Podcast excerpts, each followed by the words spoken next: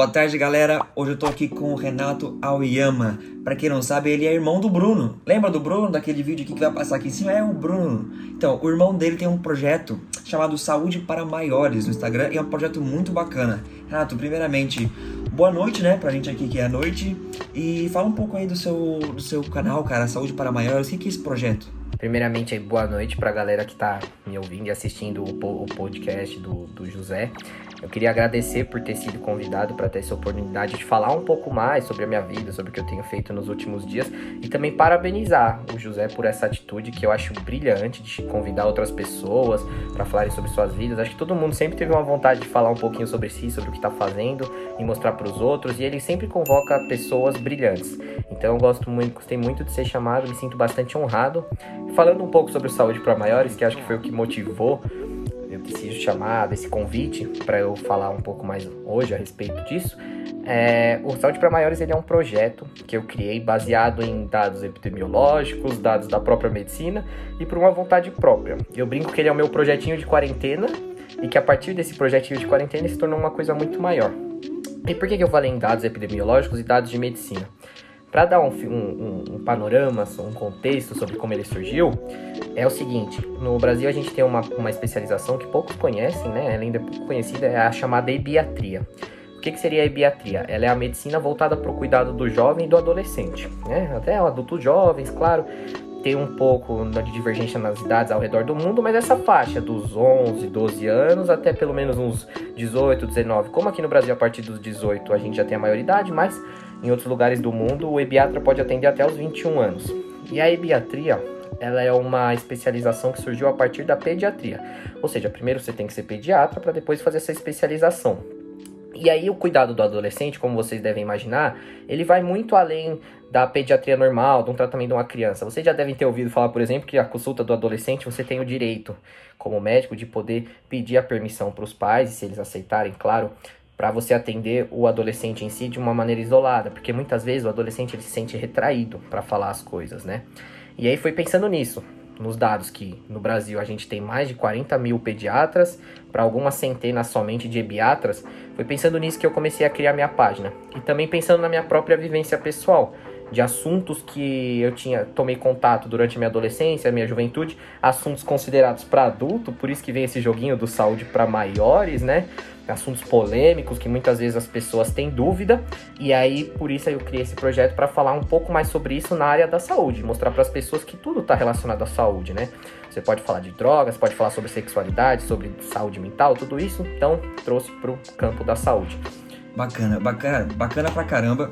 E assim, pô, você trouxe temas como uso de drogas né, em festa, o, o uso, até próprio acho que sexualidade, você não falou um pouquinho sobre sexualidade, se não me engano? Você trouxe também esse assunto? Com certeza, sim. Sim, sim, sim. Você pode falar só uns temas que então, você jogou no, o, seu, no seu, Instagram já? Só com algumas, alguns posts que você já fez? Então, o saúde para maiores ele é dividido em quatro categorias. Ah, essas quatro categorias a gente coloca de cores diferentes para ajudar mais na identidade visual da nossa página, né? Eu falo nossa porque não sou só eu. Eu tive a ideia principal, claro, tive a ideia, mas aí eu convoquei uma equipe de médicos super especialistas em suas áreas, super reconhecidos de diferentes especialidades para me ajudar a falar sobre isso, porque além de eu buscar informação de fontes confiáveis, que são as fontes científicas, pessoal da área da saúde que pesquisa normalmente PubMed, Web of Science, essas plataformas, deve saber o tanto de artigo que existe, né? Então o que eu faço basicamente é traduzir esses artigos para uma forma que as pessoas consigam entender com uma linguagem adequada para esse público, que é o público que eu, que eu entendo e, e procuro ajudar. E aí eu mando para os médicos para eles avaliarem, revisarem o conteúdo e me ajudarem e falarem, tá tudo certo, pode postar, que, só, que as informações estão boas. Uhum. E aí, esses quatro, essas quatro categorias que eu falo é saúde mental, aí eu falo doenças e condições em geral. Então, nessa doenças e condições em geral, eu posso falar, por exemplo, de diabetes, de asma, que são doenças até bastante conhecidas do público. Posso falar, por exemplo, sobre espinha, sobre foliculite, sobre esse tipo de assunto. Uhum. A parte de sexualidade, nós tratamos temas, por exemplo, métodos contraceptivos, é, coisas relacionadas à libido, que muita gente tem interesse em saber. A gente, nosso próximo post, já vou dar um spoiler aqui que vai rolar essa semana, é sobre objetificação feminina, né? Os perigos para a saúde da objetificação feminina, do assédio sexual. E a parte por último, a parte de hábitos e vícios que eu falo, e que aí entra bebidas alcoólicas, cigarro, drogas de diferentes tipos, teve o post do Narguilha, então tem tido uma repercussão bastante grande a página, o pessoal tem gostado bastante. Legal. É, vamos, vamos segurar um pouquinho isso ali e vamos voltar. Vamos voltar no tempo. Falando um pouco sobre a sua trajetória, cara. Como é que você era no cursinho? Como é que foi esse começo da sua faculdade? Você sempre quis fazer medicina? Era um cara que se destacava? Porque, pô, pra quem não sabe, o Renato faz medicina na USP. Então, assim, o Renato faz medicina na USP. Então, você imagina que, porra, o Renato, a vida inteira dele, ele pensou assim... É, a primeira palavra que ele falou foi USP. E como é que foi isso aí, cara? Essa trajetória sua? Então, eu sempre brinco com as pessoas que eu fui o cara que caiu de paraquedas na faculdade de medicina da USP, né, na Pinheiros, bastante reconhecida, muito, é uma referência, né, para o nosso país. E por que, que eu falo que eu caí de paraquedas? Eu estudei numa escola de bairro, uma escola particular de bairro durante a minha infância. Era uma escola boa, né? É, gostava bastante dos meus professores e tal. Depois eu fui para uma escola pública do ensino médio, ETEC. Tem bastante, muitas ETECs aqui em São Paulo, são escolas de nome até, que era onde meu irmão tinha estudado. Eu sempre bem que segui meu irmão durante a vida inteira até a faculdade, né? Depois a gente acabou entrando para faculdades que, cujas atléticas são consideradas rivais, né? Mas, então, e aí no meu segundo ano do ensino médio, eu ainda não tinha muita, muita, na verdade eu tinha muitas opções, mas eu não tinha muita noção do que eu queria, não tinha muita orientação do que eu ia querer é, cursar, né? E aí, no segundo ano do ensino médio, meu irmão falou: oh, tenta fazer as provas de treineiro. Eu já tinha feito uma no primeiro ano do ensino médio, tinha feito o Enem. No segundo ano ele falou: faz a prova de treineiro para ver como você tá, sobre se você quer mesmo seguir, porque o estudo para medicina é bastante árduo. Todo mundo que cursou e que fez algum tipo de cursinho sabe como é difícil mesmo, né, estudar. E aí eu fui e prestei e foi engraçado que eu tirei zero em física na prova da Unifesp. Essa aí foi uma decepção gigante para mim na época, porque eu achava que eu tirava nota na escola e que já tava tudo certo, que no vestibular ia dar tudo certo, e não era bem assim. Eu percebi que tinha muito caminho, muito conteúdo eu tinha perdido na escola por falta de aula, falta de professor, tudo mais. E aí eu tive que mudar minha cabeça, aquilo lá deu um estalo, falei, putz, se eu quero mesmo medicina, que era uma coisa que eu via o meu irmão gostando bastante, que eu me espelhava bastante nele, falei, se eu quero mesmo, eu vou ter que mudar de atitude, mudar de cabeça. Então, a partir do terceiro ano do ensino médio, comecei a estudar num cursinho à tarde, né? Ia pra escola de manhã, fazia cursinho à tarde, mas era muito difícil acompanhar a matéria. Primeiro que eu tinha bastante deficiência de alguns conteúdos e de tarde é muito mais corrido o cronograma, Sim. né? Então, no final do ano, melhorei um pouco, né? Não tirei mais zero em física, mas ainda assim faltava muita coisa. Até consegui, no final, uma aprovação pelo Enem para a Universidade Federal de Pernambuco, mas eu pensei que valeria a pena cursar esse ano só de cursinho. E aí, nesse ano só de cursinho, é, eu sofri bastante. Sofri bastante com alguns problemas, me sentia desmotivado, uma falta de autoestima, uns problemas com o meu próprio corpo, até isso mesmo, né? E aí, muitas vezes até cheguei a cogitar sair, mas eu pensei, putz, tá sendo tão sofrido ir lá para agosto, setembro, eu falei, não, acho que vale a pena continuar. E aí eu fui fazer as provas, eu tirava algumas notas legais nos simulados, mas nunca acreditei que isso pudesse me render uma vaga aqui em São Paulo, né? Então acho que eu sempre brinco com as pessoas que eu acho que esse foi um dos meus trunfos, porque quando eu fui fazer todos os vestibulares de São Paulo, que são das faculdades né, famosas, super faculdades, super universidades, eu sempre fui fazer com a cabeça assim livre, sabe? Falei, não, vou fazer o que eu sei. E aí quando eu entrava na prova, eu fazia o que eu sabia, e aí eu comecei a obter resultados bons, mas a FUVEST ainda assim era um. Eu tinha muito medo das questões da FUVEST. Achava que aquilo era impossível. Eu não era assim um gênio em exatas, né? Via a galera que queria engenharia, né? Uhum. Resolvendo aquilo lá, eu falava, meu Deus, não vou conseguir resolver. E aí tem até a história engraçada que na FUVEST do meu ano, eu comecei logo pela primeira questão da prova, era uma questão de matemática hiper difícil. Eu falava, meu Deus, já começou mal, já comecei mal. E aí comecei a fazer, né, os testes lá. Depois falei, meu, matemática já fiz tudo errado, não entendi nada aqui. E aí acabou a prova, eu e os meus amigos a gente saiu para ir para um barzinho e tal, comemorar que pelo menos aquela primeira fase dos vestibulares já tinha passado. E aí no final comecei a corrigir junto com eles, né? É... E aí, das questões de matemática, realmente, eu acertei 5 de 12, só para vocês verem como eu fui muito mal. Só que aí foram, as outras matérias foram vindo e eu comecei a mandar muito bem. E aí no final de tudo eu consegui passar na primeira fase. Aquilo lá foi uma felicidade gigantesca para mim. Só de passar na primeira fase, eu já achava que eu já tava O cara não tá pouco. esperando, né? Aí eu pensei, não, não tava esperando, nunca, nunca ia, na minha vida ia esperar isso, né? E aí eu pensei, não, vou continuar com a mesma dedicação que eu tinha para aquela reta final de dezembro e janeiro e seja o que Deus quiser. Se for para ser, vai ser. E aí eu ia fazer todas as provas sempre com essa cabeça assim, meu, se não der certo tudo bem, eu me esforcei, eu sei o quanto de sofrimento que eu passei esse ano, se der certo tudo bem. E aí veio, né, passou a passaram a segunda fase, né? E quando foi sair o resultado no final de janeiro, o primeiro resultado de todos foi o ENEM. E no Enem eu não tive o desempenho que eu esperava, que eu achava que eu teria, mas eu fui muito mal na redação, é, não esperava, e aí já começou a surgir aquele. Começou a surgir um monte de pensamento na minha cabeça, de que nada ia dar certo. Eu lembro que até na época eu fui viajar, mas na minha viagem inteira eu fiquei pensando só na nota do Enem, que tinha Foda. sido horrível e tudo mais. E aí, no final de tudo, nas duas próximas semanas veio minha aprovação na Unesp, na Unifesp, na Escola Paulista de Medicina. E por último, a, a famosa, né, o dia 2 de fevereiro da FUVEST, na sexta-feira, que eu fui aprovado e aquilo ali eu não acreditava, não conseguia acreditar. Todo mundo fala, não, que se um dia eu passar no vestibular eu vou chorar. Na, época, na hora eu não consegui chorar. Eu não tinha, não tinha o que falar, assim, eu tava, travei. Eu simplesmente travei e aquilo lá pra mim, e aí e aí que vem, claro, a polêmica disso tudo, porque o meu irmão já era super conhecido lá. É, então, José, existe toda essa né, rivalidade entre as atléticas e tudo mais, e o meu irmão gostava, ele ama bastante a faculdade dele.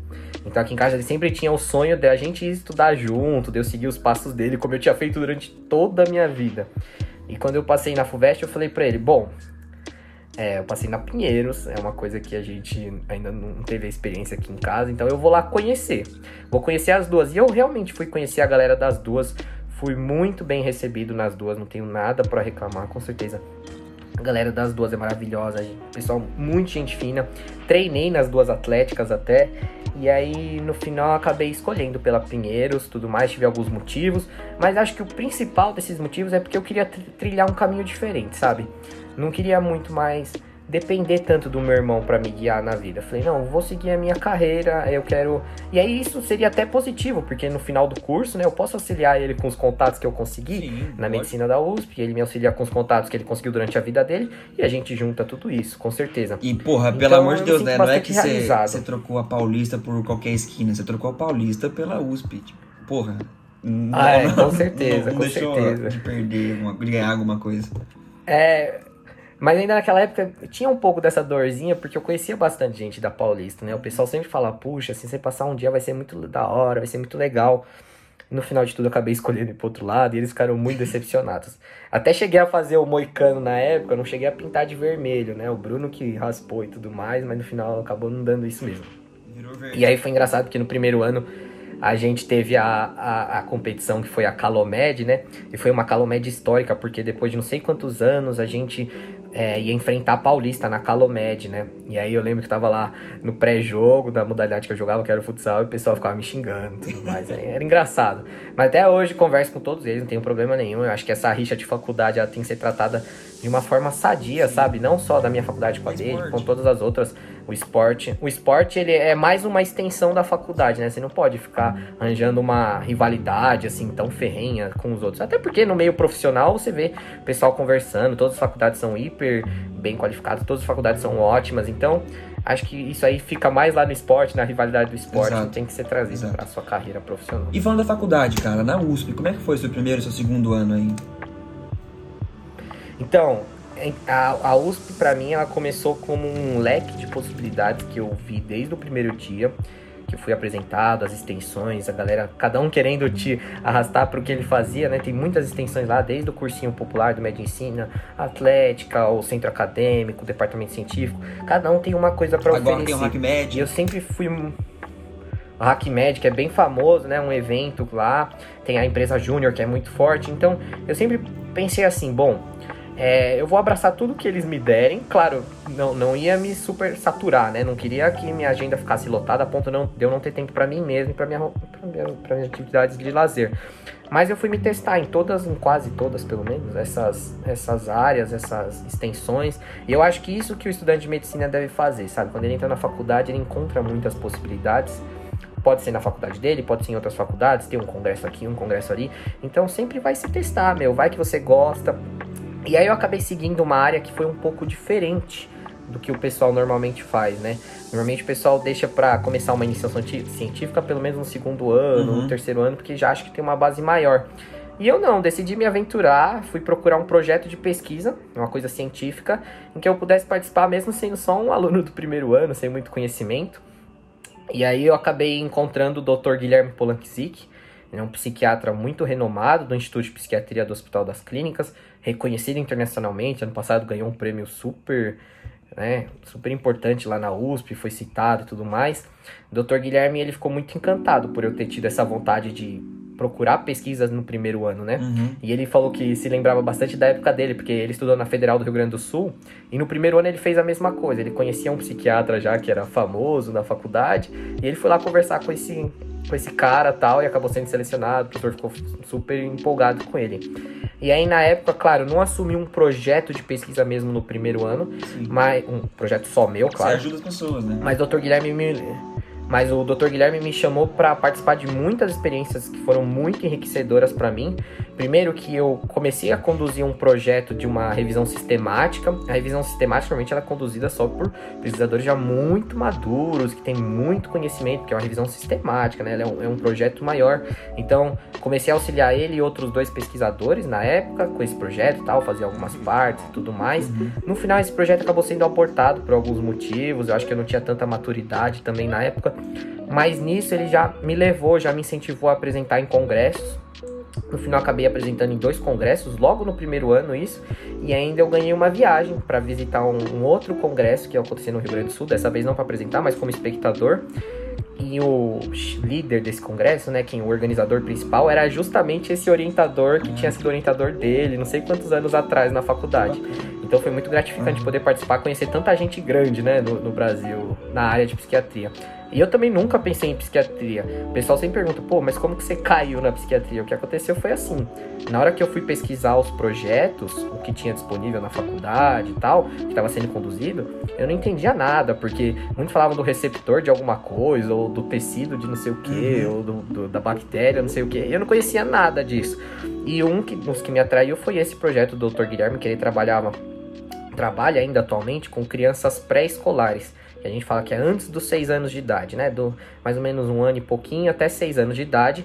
E ele estuda algumas doenças nessas crianças, notavelmente o TDAH, que é a hiperatividade, né? Tem transtorno de déficit de atenção e hiperatividade. E ele elaborou um tratamento para isso, que eu acabo falando, vou acabar falando depois, foi o que eu me dediquei no meu segundo ano a estudar um pouco mais. Uhum. E aí, na época, foi o projeto que eu consegui entender, né? O que eu consegui entender o, o, o, o resuminho. E aí foi por isso que eu fui falar com ele ficou super feliz. E eu falo que isso serve como um, um aprendizado na medicina, né? Você não pode ter medo das coisas, sabe? Sim. Claro que as pessoas têm receio, puxa, eu sou só um aluno do primeiro ano, eu sou só um aluno do segundo ano. Não, você, você passou na faculdade, você tem o seu mérito, você é uma pessoa. E os pesquisadores, eles gostam que as pessoas vão lá conversar Isso. com eles, tipo, eles se sentem assim honrados de você ter escolhido ele pra alguma E eles coisa. não vão mandar, Então, muitas- cara, muitas pessoas- cara do segundo ano pra fazer coisa do cara do quarto ano. Isso que as pessoas Com confundem, certeza, nunca. Eles sabem como que funciona, que é uma escadinha, né? É é bem, bem planejado, tudo mais. Claro, também não vou ser tão hipócrita. Existem alguns orientadores que são ruins. Conheço pessoas que não, não gostaram na época da experiência que tiveram com outros orientadores. Mas o que eu falo que o Dr. Guilherme me abraçou, assim. E você sempre tem a op- a opção de sair se você quiser. Né? Se aquilo ali não tá te fazendo bem, você aborta o projeto e, e decide não mais conduzi-lo. Mas gostei bastante da minha experiência, então, pra mim, fazer iniciação científica desde o primeiro ano foi muito gratificante. E aí, sobre esses congressos que eu contei e tudo mais, foi assim: eu, eu fui apresentar os resultados preliminares dessa revisão sistemática que a gente estava fazendo. E aí, no primeiro congresso que eu fui, que era um congresso da USP, é, na etapa regional, que eram só os candidatos que eram da Faculdade de Medicina do, da USP que estavam disputando, né, para ir para a etapa que era com outros alunos da USP, de outras áreas, né, de área de exatas, que tinham feito suas iniciações. Na etapa local, né, da Faculdade de Medicina, eu fui o primeiro colocado. Isso para um aluno de primeiro ano é incrível, né? Recebi nota máxima na apresentação, depois eles divulgaram, eu fui o primeiro colocado. Falei, nossa, nem, nem esperava isso. E a segunda etapa era em inglês. E eu me sentia, assim, preparado por ter feito inglês na vida, mas ainda tinha aquele friozinho na barriga, né? Por né? É fazer uma apresentação em outra dia. língua. Exato, e nos congressos normalmente, assim, além das pessoas normais, são outros estudantes, falando normais, claro, né? São outros estudantes como a gente, uhum. vem os orientadores, os professores, a galera que é muito influente. E eles vêm perguntar para você, você fica até meio tremendo na base, né? Mas no final deu tudo certo, apresentei super bem. Acabei não sendo premiado na segunda fase, mas é porque era muito difícil, eram poucos prêmios para muitas pessoas disputando, que eram basicamente todos os cursos da USP, né? Tinha a galera que vinha de outras unidades da USP ao redor de São Paulo, então dá para imaginar como era grande, né? Sim. Mas foi uma experiência muito boa e depois participei também do congresso do Braincon. Sim. Na época, se eu não me engano, o Braincon selecionava 18 pessoas para fazer as apresentações orais abertas ao público, não só a apresentação de pôster. E eles gostaram bastante do meu projeto também. Eu fui selecionado para fazer essas apresentações orais em inglês para uma banca de avaliadores, uma coisa também super bem elaborada. E eu lembro que na época também tava super nervoso de novo, porque o Brinkles também. O Brinkles né? era diferente porque é, era uma coisa grande. Eu julgo como um dos maiores congressos médicos brasileiros, bem legal. Quem tiver a oportunidade de participar do Braincoms é incrível a experiência que eles proporcionam para você. Até rolou, né? Esse ano o Braincoms digital foi bem legal também a proposta deles. E aí eu participei lá e apresentei, aquilo para mim foi incrível. É, mas o Braincoms era diferente porque assim, no da USP eu apresentei em pôster, né? E aí no do Braincoms eu apresentei para um, pra uma plateia, né? Uma, era uma mini plateia de umas 20 ou 25 pessoas mais a bancada, mas já era alguma Você coisa. Tá no primeiro ano, né, irmão? do primeiro ano. Então. É. Mas, mas aí, nessa trajetória, cara, como é que surgiu essa ideia do saúde para maiores? De onde que veio isso aí? Porque você, pô, você tá fazendo IC, tá começando, tá entrando na faculdade, e você entra com um projeto ousado, cara, que você tá começando a, falar sobre coisas que ninguém quer falar, cara. Eu, assim, vou falar sobre o que ninguém quer tocar. Sobre coisas que ninguém quer falar. Com certeza, são, são coisas que ninguém quer falar, são tabus, são polêmicas. Muitas vezes acho que as pessoas têm medo ou algum receio de falar sobre isso. Ou porque elas não sabem que isso está relacionado à saúde, uhum.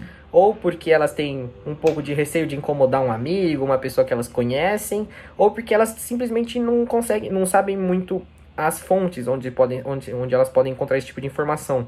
Porque o que acontece é o seguinte: na época do saúde para maiores, eu vou acabar falando posteriormente, é, no início, né, uns quatro meses atrás, eu participei de uma competição também. E aí eu fui eu, uma competição de empreendedorismo. E aí eu fui fazer uma pesquisa de campo para entender se o saúde para maiores era uma coisa útil para a sociedade.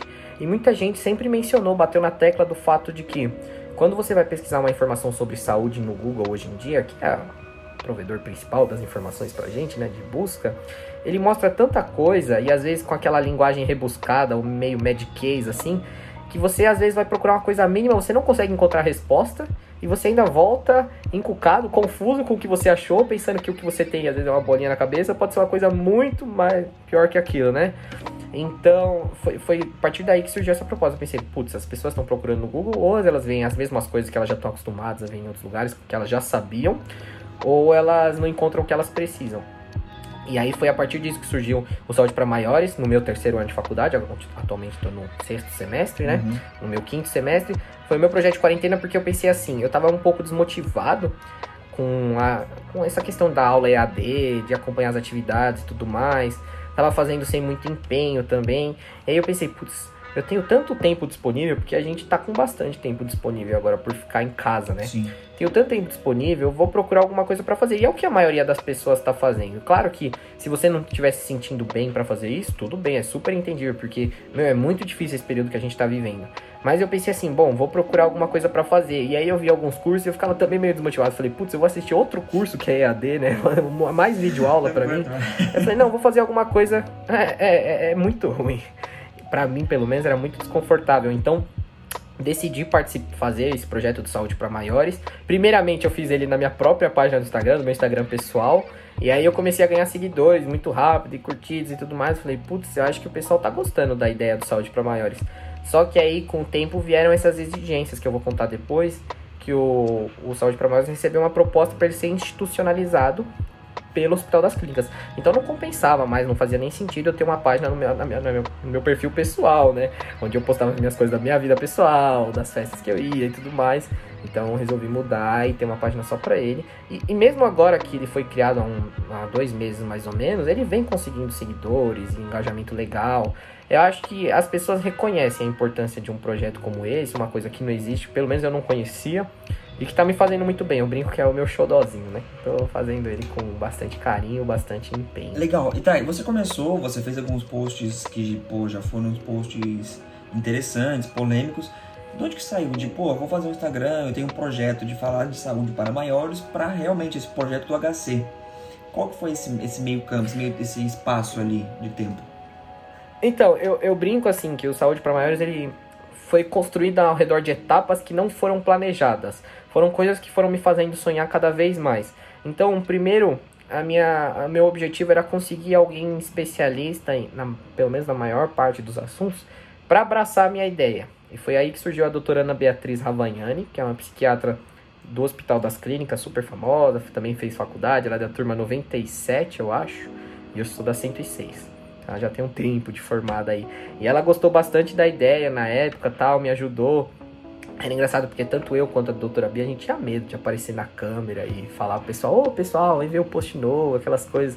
Mas foi, foi. E aí, esse foi o primeiro passo, depois do, de conseguir que a doutora Bia participasse da equipe.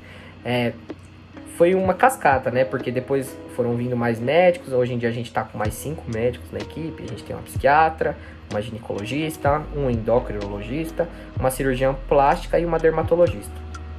E, claro, tem a possibilidade de crescer cada vez mais. O problema é que eu não tenho tanto tempo para os posts, né? Mais, porque agora eu tô tratando desses projetos que eu vou falar agora, dos projetos institucionais e também minhas aulas, né? Eu tenho prova, tenho essas coisas, então eu tenho que fazer da, da faculdade. Mas depois teve isso, e aí a terceira parte foi essa competição, que eu vou falar um pouco depois. Participei de uma competição de empreendedorismo e isso acabou se tornando uma possibilidade para mim de que eu podia, poderia fazer um projeto relacionado ao empreendedorismo com o que eu vinha fazendo já na página do Instagram. Poderia. E aí veio a quarta questão, que foi quando eu consegui o contato de um dos chefes do Hospital das Clínicas, do Instituto da Criança, que Instituto da Criança e do Adolescente, que nada mais é do que trata Seria a pessoa mais direcionada possível para eu fazer isso. E ele gostou bastante da minha ideia do Instagram e ele decidiu institucionalizar o meu projeto na forma de uma iniciação científica. É, claro que nesse momento não está sendo remunerada porque o foco do, do, das instituições de financiamento são projetos voltados para a Covid, com certeza. Tá muito certo isso mas já é uma forma de eu ter meu reforço, meu esforço, né, reconhecido e de alguma forma ele aparecer no meu currículo também. Então deixou de ser só um hobby de quarentena para ele aparecer lá como uma coisa que eu estou fazendo em prol da saúde pública, em prol das pessoas e tudo mais.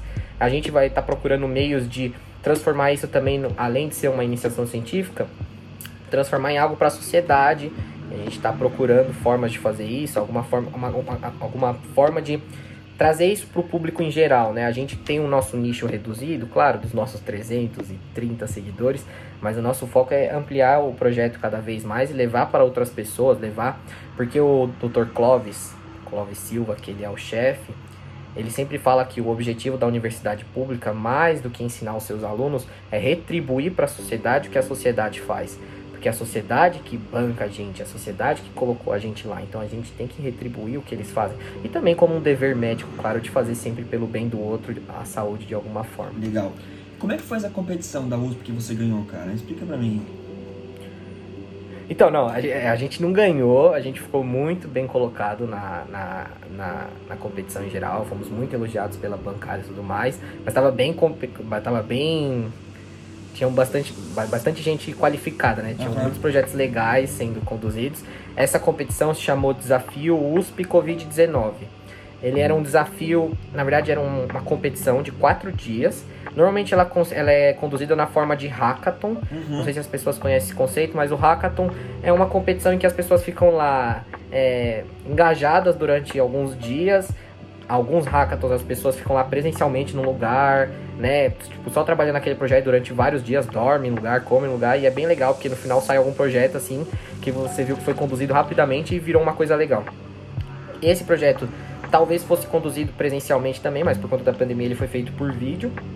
Mas a imersão foi praticamente a mesma. Eu, eu brinco porque ele durou quatro dias a gente ia acordar, ele começava as atividades, não sei se era 8 ou 9 da manhã, e a gente ia acabar as atividades destinadas aquele dia às 10 da noite. Foram quatro dias, assim, Imersão. bem puxado, bem competitivo. Isso. E aí, o, e, e porque, qual que era o desafio, né, em si? Eram, como ele foi organizado pelo Núcleo de Empreendedorismo da USP, É, o objetivo era fazer algum produto que pudesse trazer um retorno no contexto do Covid-19, né, da, da, da, pandemia, e aí ele tinha algumas classes, né, tipo, como que você pode ajudar, se seria um produto, se seria um serviço, se seria alguma coisa de, de negócios, né, e aí a gente entrou na parte de, de fazer um produto de telemedicina e teleeducação. Esse era o nosso objetivo, por conta do que a gente já vinha conduzindo saúde para maiores, e aí a gente tem outras propostas que foram acopladas, né? Eu até postei um videozinho do aplicativo final que a gente elaborou. Esse aplicativo ele ainda vai ser elaborado sim, claro, ele tá, está sendo elaborado né, no momento. E aí a nossa proposta é que ele se torne um produto no futuro para o mercado e que ajude a população em geral.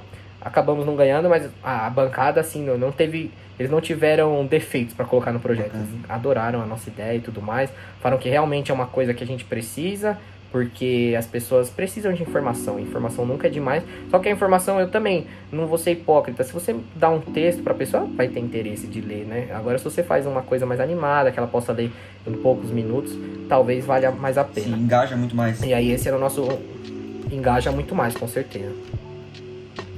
E aí foi a partir disso que a gente fez essa competição. Foram 36 horas no total de competição que eles deram no certificado final, né? Mas foi uma coisa assim muito legal porque eu aprendi assim, é, a, a competição eles incentivavam você a chamar pessoas de outros institutos que não fossem o seu instituto. Então, eles queriam pessoas basicamente de outros cursos, né, da USP. Então, na minha equipe a gente tinha um cara de, de, de administração da FEA, tinha uma de relações internacionais, do Instituto de Relações Internacionais, tinha um que fazia sistema de informação na USP Leste e uma amiga, todos eles amigos da minha antiga escola, da ETEC, né? Uhum. E uma amiga também que fazia, que ela faz na FAPCOM, um curso, curso de marketing, acho que é isso que ela faz. Então, e esse desafio era aberto para outras faculdades. Por isso que eu falo que a USP ela tá sempre aberta, sempre oferece muitas coisas para as outras pessoas. Basta você procurar, né, e, e se engajar nisso foi bem legal pro currículo, porque eu, eu gosto muito dessa questão de diversificar o que você tem na medicina. Não é só ficar focado em medicina, em prova de residência, nessas coisas. Você vai ter uma carreira. Hoje em dia não basta só ser médico. Muitas pessoas devem ouvir isso. Também não quero fazer um terror em cima disso, mas é importante você diversificar o seu leque de conhecimento tanto para você quanto para o seu currículo. Então, se você participou de uma competição de empreendedorismo, de alguma coisa que você tentou elaborar com outras áreas, pô, bem legal. E ainda relacionado ao Covid-19, melhor ainda, Sim, né? Lógico. Não, não, é animal esse projeto, é animal esse hackathon da, da USP, pô, muito legal mesmo, de verdade. E quais são os planos para o futuro desse canal? Saúde para Maiores. Então, é, como eu, eu não tinha terminado de falar muito sobre isso, mas assim, no meu segundo ano eu fiquei focado mais em fazer uma iniciação científica paga, né? Eu, tinha, eu tive uma iniciação científica, foi financiada pela, pela FAPESP, já lá com o Dr. Guilherme, então a gente concluiu, concluiu esse projeto tal. E aí agora eu mudei de plano, eu tô mais para área da pediatria, que é o que eu gosto, e também da ibiatria que eu mencionei para vocês. Então os planos para o futuro do saúde para maiores são diversos, né? Depois que eu comecei e que eu tive o apoio de uma pessoa tão grande como o Dr. Clóvis, né, chefe do Hospital das Clínicas, é, nosso plano é dar prosseguimento no, no aplicativo que a gente já tinha conversado. A gente tem outras estratégias também que vão que a gente está pensando. Uma delas, que é o que eu estava mencionando, é um projeto de extensão que a gente está pensando para os alunos da própria universidade e eu estou tentando incluir alunos de outras universidades pessoas que pudessem de alguma forma ajudar na construção do aplicativo, seja na, na parte dos posts ou coisas do tipo, né? Mas que pudessem, é, e, e, também que a gente oferecesse outros cursos. A gente está pensando em uma forma de transformar o Saúde para Maiores num projeto de extensão, uma coisa maior, né? Uhum. E, e, e por que, que eu pensei bastante nessa questão das pessoas de outras faculdades? Muitos alunos, amigos meus, ou até pessoas que eu acabo conhecendo em, em rolês, em roda de conversa, dessas coisas, as pessoas sempre perguntam, pô, mas você não consegue alguma coisa lá na USP para mim, alguma, um, algum projeto de pesquisa? Eu sempre falo, putz, é, tem que procurar, né? Se você consegue achar sim, tem vários cursos que são abertos ao público e alunos de outras universidades, mas eu queria trazer para outros alunos de medicina ou outros alunos da área da saúde, esse projeto de saúde para maiores de alguma forma eles participassem. Já venho fazendo isso, mas numa forma bem mini com a minha página agora, eu tenho incentivado alunos de outras faculdades de medicina ou alunos que fazem outros cursos se puderem dar sugestões, me ajudar nos posts, eu ensino lá. eu faço tudo mais, as informações. Então esse é está sendo o meu principal plano para o futuro. E além disso também, dar prosseguimento no que eu venho fazendo nessa quarentena, que é uma outra coisa, que aí eu vou falar um pouco da importância dela agora. É, eu venho estudando bastante a questão de investimentos, porque eu acho que a medicina é uma área que você não, não pode negar isso. Ela tem um potencial muito grande para você investir, tanto no, no quesito de startup, quanto para você estudar investimentos para você mesmo, o que você vai fazer com a sua grana no futuro, onde você vai investir e tudo mais. Acho que é bem legal você estudar isso. É, e aí, tem diversas possibilidades, né? Eu brinco com os meus amigos que a gente tem que enxergar a medicina sempre de uma forma mais ampla, porque ela pode te oferecer muitas oportunidades, não somente naquelas especializações que você vai fazer na residência, você pode enxergar oportunidades em várias áreas. Então a gente estou buscando oportunidade de investimento na medicina agora, uhum. para eu poder fazer para os próximos anos. E por que eu comecei a pensar nisso agora, né? Eu brinco que o meu irmão ele sempre foi o meu guia na vida. Ele tá pensando bastante nisso agora, tá pensando em construir empresa e tudo ah, mais. E ele teve essa ideia enquanto ele tava no intercâmbio, né? Ele teve essa ideia e ele falou: Eu tive essa ideia atrasado, porque eu já tava indo do quarto pro quinto, agora tá super preocupado com o internato, não tem muito tempo para ficar pensando, tem que ficar lá né, é, sofrendo para conseguir conduzir as coisas da medicina com os projetos dele da vida pessoal. Então ele falou: se você começar isso antes, começar a pensar nisso antes, talvez você consiga até botar isso em prática antes de entrar no internato e, Sim, e, e já entrar no internato com a cabeça, com certeza, já entrar no internato um pouco com a cabeça mais leve no sentido assim. Depois que a gente entra em medicina, muita gente, muitas vezes a gente fica preocupado. Pô, depois que eu passei na, na medicina, eu tenho a prova de residência. Aí vai ser outra dificuldade o pessoal sempre fala, ah, até eu começar a ganhar dinheiro, vai demorar bastante tempo tal, porque a medicina está muito saturada hoje em dia. Então por que não pensar em outras coisas enquanto você ainda tem tempo, né? Acho que é bastante válido isso. Existem instituições que injetam a verba necessária se você conseguir convencê-los que seu projeto vale a pena. Existem projetos de aceleração, como um que a P&G estava conduzindo agora, conduzindo agora na pandemia, um projeto bem famoso deles que eles estavam oferecendo verba para projetos relacionados ao Covid-19. A gente até pensou um pouco tal em colocar para P&G, né, oferecer a oportunidade, mas acabamos não colocando no final. Mas o que eu falei assim, sempre procurar coisas novas a gente tem tempo por enquanto. Tem. E, e, no futuro o tempo vai ficar cada vez mais escasso para você pensar nessas coisas. É, a gente tem o privilégio de não estar no internato. Primeira coisa, foi o que seu irmão falou. Tá? Com certeza, e, com e, certeza. pô, investir em você é muito importante. O legal, cara, é que isso aqui você já fez o jabá para três vídeos meus. Começando a falar do Bruno. Já é, vou puxar um card aqui. É, eu vi um vídeo. Tem o, o, o vídeo do sete formas de, de monetizar na faculdade de medicina que eu falo da bolsa da Eu ia falar desse, desse vídeo que você fez. E tem um vídeo de investimento para iniciantes também, que, que eu tô explicando tudo aqui. Então eu fiz já de três vídeos meus aqui já. O cardzinho tá aqui em cima. Que são assuntos realmente importantes para a gente é, é, é, entrar e debater e ter noção. E ainda mais essa quarentena, a gente que tá em casa, a gente tem esse privilégio de poder ficar em casa, o privilégio de poder estudar. A gente tem que aproveitar para realmente se aperfeiçoar e realmente ser alguém melhor. Acho que se a gente ficar nessa. Claro, todo mundo. Tem gente que, pô, tá, tá com problema de ansiedade, tá com problema psicológico por estar na quarentena, isso a gente entende. Mas é sempre possível tentar melhorar. Sair dessa melhor. Então, isso que tá fazendo Acho que resume 100%. Trazer algum aprendizado, né? Exatamente. Trazer algum aprendizado, alguma coisa que vai ficar pra sua vida. A quarentena me abriu muito a cabeça nesse sentido, porque eu sentia que eu tava muito assim, seguindo a maré, uhum. sabe? De acordo com o pessoal, seguindo todo mundo, fazendo as matérias, as coisas que eu já fazia antes. E aí essa conversa que eu tive com meu irmão abriu minha cabeça, eu comecei a estudar mais a Pinheiros. Nesse meio termo da quarentena, eles lançaram um programa de ajudar os, os estudantes a aprender um pouco mais sobre investimento, que eu sempre falo, nosso objetivo ao estudar investimento não tem que ser Talvez sim o investimento se torne a sua principal fonte de renda na vida, mas assim, eu sempre falo que investimento seria bom todo mundo saber pelo menos um pouco para você negociar taxas melhores, negociar sim. condições melhores. E quando você tem esse conhecimento desde cedo, quando você vai aprendendo isso, lá na frente você não vai depender do seu gerente de banco tanto, você não, você não vai precisar tanto da ajuda dele. Claro, claro que ele vai conduzir as negociações para você, mas você vai ter mais autonomia para decidir o que você quer para o seu futuro, onde você vai investir, como você vai se situar na vida e como você vai alcançar sua estabilidade, que eu acho que é o objetivo da maioria das pessoas. Certíssimo. E para fechar, para esse episódio não ficar muito longo, falando um pouco sobre polêmica, cara. Qual foi o post seu que deu maior polêmica até agora? Que você postou e você falou, ou você teve até o receio de postar eu... porque poderia acontecer? Qual foi desses posts? Porque tem um monte de post, pô, você fala de então... bala, um post, que, pô, pra, pra molecada jovem isso é, é, é, é é muito usado, é muito consumido. Falou sobre álcool, que também é muito consumido. Qual foi a maior polêmica sua? eu acho que o post, assim, muitos posts que eu fiz foram, foram polêmicos, principalmente os posts que falavam alguma coisa sobre sexualidade uhum. e os posts sobre hábitos e vícios. Eles, os de hábitos e vícios principalmente, eram sempre os que eram mais polêmicos.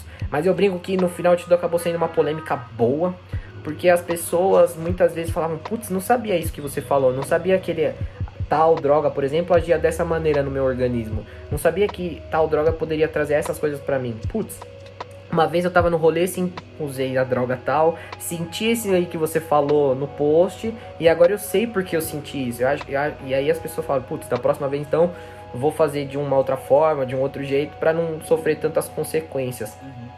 Isso era muito gratificante para mim, porque eu falo, a partir do momento que eu consegui ensinar ou é, melhorar a, a, vida, a consciência de uma pessoa, para mim já tá ótimo.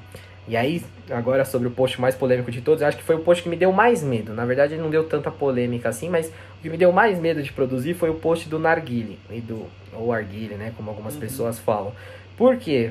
Porque ele não é considerado uma droga, né? Uma, né, ele não é tão mal visto pela sociedade, mas ele sofre com bastante tabu pela parte da sociedade. Tem muitas fake news relacionadas aos prejuízos para a saúde que o narguilé pode provocar, algumas verdadeiras, outras falsas. Então, essas informações eu consegui juntar. Meu, estudei bastante. Eu fiquei quase dois dias produzindo post, ali procurando as melhores informações, porque eu queria, na hora que eu fosse produzir o post mesmo, eu queria trazer o melhor, melhor fonte de informação possível. Então eu peguei fontes bastante renomadas, estudos bastante concretos e no final o pessoal gostou do que viu, entendeu melhor sobre como funciona o arguile, quais são os benefícios, quais são os prejuízos que ele pode provocar na saúde. Algumas pessoas até comentavam assim, putz, não gostei tanto de ler, mas eu sei que você tá certo. e, e, achei isso bem, bem, legal, bem engraçado, o pessoal assim comentando, sabe? Sempre contribuindo para a página, para a página crescer.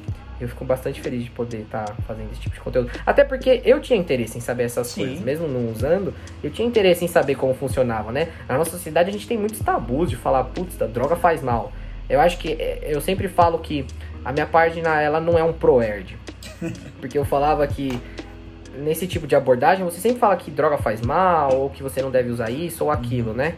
Mas eu, eu não tô aqui para dar lição de moral para as outras pessoas. Eu só quero mostrar a informação como ela tá nos estudos Sim. científicos. Eu só quero mostrar para você o que vai acontecer. Eu não quero te dar bronca. Você escolhe qual caminho você vai trilhar, você escolhe quais decisões você vai tomar. Eu só tô aqui para tentar te ajudar e te mostrar o que acontece. É, você, você é, é, um, é um facilitador de informações. Você pega a informação, de acesso à informação, mastiga e joga. A pessoa faz o que ela quiser e você tá gerando saúde com isso, porque como você falou, muitas pessoas mudaram alguns hábitos dela por causa de post seu. Então, se você conseguir certeza, é, mudar o hábito de três pessoas, você gerou saúde para três pessoas e é isso que a gente tem que fazer. A gente é aluno de medicina. Acho que na própria medicina, muitas vezes, a gente ainda sofre com um pouco de conservadorismo, de não discutir tantos esses assuntos. Na faculdade mesmo, muito difícil, talvez uma matéria ou outra, que você vai discutir essas coisas do dia a dia, né? Sim. né?